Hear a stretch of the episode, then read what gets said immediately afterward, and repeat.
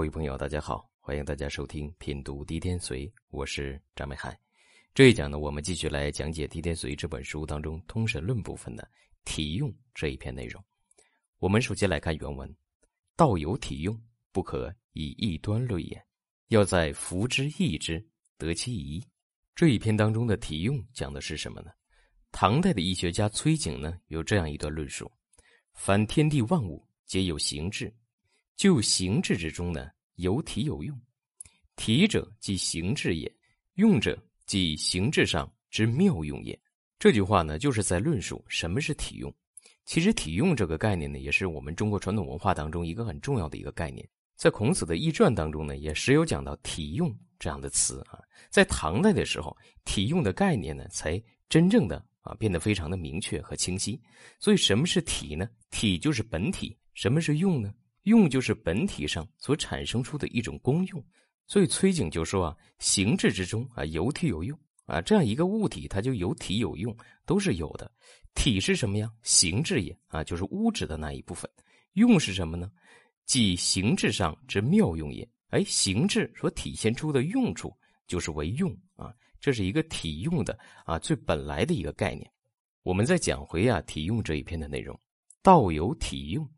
这句话当中的“道”呢，原本指的是规律，但在这当中呢，形容的是万物啊，万事万物都有体和用之别啊。体是本体，用呢是产生的各种功用，不可异端论也。我们在分析一个事物的时候啊，我们不能单独的看到它本体的这一面，我们还要看到它用的这一面。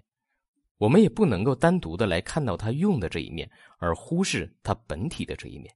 这就告诉我们两个方面呢，我们都需要综合性的来分析，啊，当然呢，这当中的道包含的是万事万物，四柱是不是也可以理解成是一个事物呢？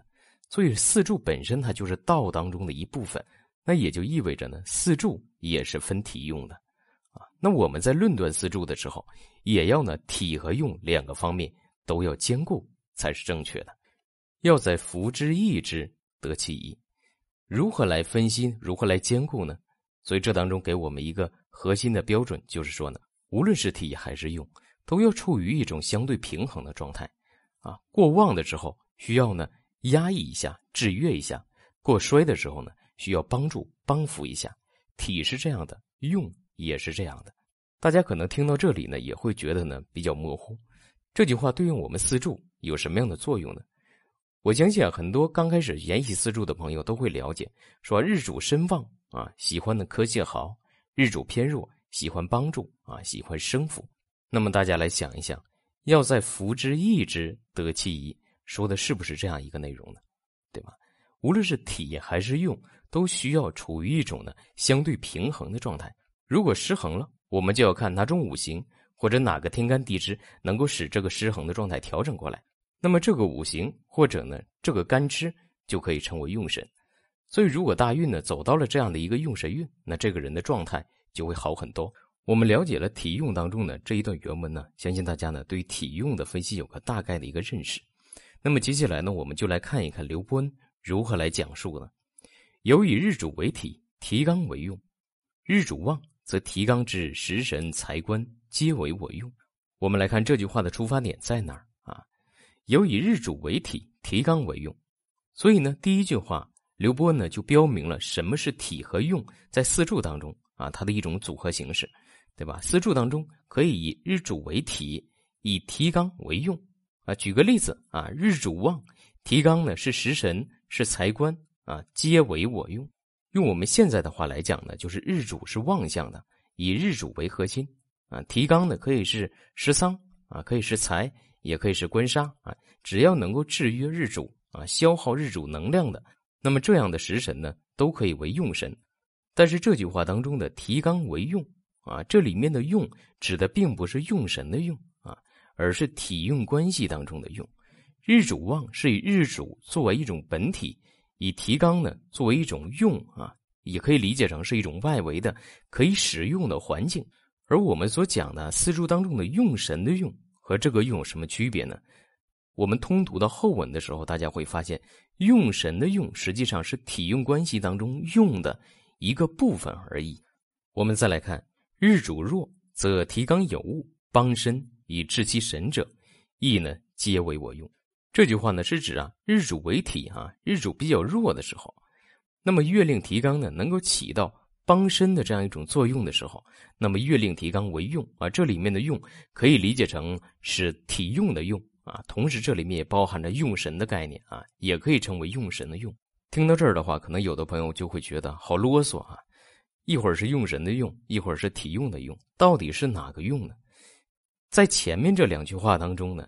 并没有对用神的用和体用的用做出分别，但在后文当中呢，对用神的用和体用的用做出了一些区别上的介绍啊，包括呢，呃，在后文人体桥的注解当中呢，也对这个概念进行了一个梳理。我们再来看，提纲为体，喜神为用者，日主不能用乎提纲矣。哎，这句话就又变了啊，提纲为体，喜神为用者，日主呢不能用乎提纲矣。提纲时伤财官太旺。则取呢年月时上印比为喜神，提纲呢印比太旺，则取年月时上时丧财官为喜神而用之。此二者呢乃作用之正法也。我相信大家呢听到这儿就会觉得很困惑，这句话说的是什么含义呢？但是这句话呢大家一定要非常仔细的分析。这句话呢其实包含了《狄天髓》这本书当中对于四柱命理用神选取的一个很核心的一种思想。我们来看它的重点在哪儿？提纲为体，喜神为用者，日主不能用乎提纲。在刘伯温的解释当中的第一句是以日主为中心进行分析的。日主旺，啊，就喜欢科谢豪；日主衰，就喜欢呢帮助生福。而转到这样一句话的时候呢，却变成了以月令为提纲，啊，以月令为体，以喜神为用者，把日主抛开了。大家有没有发现这样一个问题？以月令提纲为体，以喜神为用者，那跟日主有什么关系呢？就没有关系了。所以大家仔细分析，你会发现啊，很多四柱在取用神的时候，其实呢，往往不是参照日主来取的，而是参照啊四柱当中呢五行能量最大的这个五行来进行选取的。这种四柱呢，往往具有一个非常明显的特征，就是日主啊非常的衰弱。有的日主呢是从的，有的日主呢是接近于从啊，又不从这样一种情况。但是呢，四柱当中它的影响力过小，那么在用神选取的时候就不需要呢参看日主，完全以啊四柱当中五行能量最大，能够左右四柱五行能量运行状况的这些五行呢，作为分析取用神的一个根本的依据。此二者乃作用之正法也啊，这就是正法，是正道啊。我们继续来看，有以四柱为体，暗神为用者，必呀四柱居无可用啊，方取暗冲暗合之神。我们来分析这样一句话：以四柱为体，以暗神为用。什么叫暗神呢？就是啊，在四柱当中，原局并没有出现的啊，天干和地支。那么这句话当中呢？又抛开了日元啊，不看日干，以四柱本身为一个整体，以暗神为用神，这种情况怎么来分析？或者有还是没有呢？我给大家举个例子啊，比如说啊，一个四柱当中官杀混杂啊，这是一种不好的情况啊。那么我们在分析取用的时候，可以呢选择去官留煞，或者呢去煞留官。那你原局当中没有这样的干支能够起到这样的作用的时候。那么就要等看看大运当中有没有这样的干支出现。如果大运当中有这样的干支出现，起到了去官留煞或者去煞留官这样的作用的时候，那么对这个四柱整体的组合来讲，就是一个好的事情。那么这个人的状态呢，就会好起来了。所以，我们看整个的分析过程当中，并没有单独的分析日元如何，而是呢看到了四柱当中官煞混杂的这样一种组合。以这种组合为基本的分析的依据，接下来呢，我们看大运能不能解决这个组合当中的问题。这就是以四柱为体，以那些呢四柱当中没有出现的啊，在大运当中可能会出现的这种干支呢，我们把它称为暗神，以此暗神为用神。其实这种情况啊倒是很多啊。你再比如说啊，这个四柱当中啊，比劫非常的重，比劫夺财啊。那么这个时候呢，又没有官煞星来护财，那么我们就要等，等什么呢？等看大运当中能不能出现官煞星。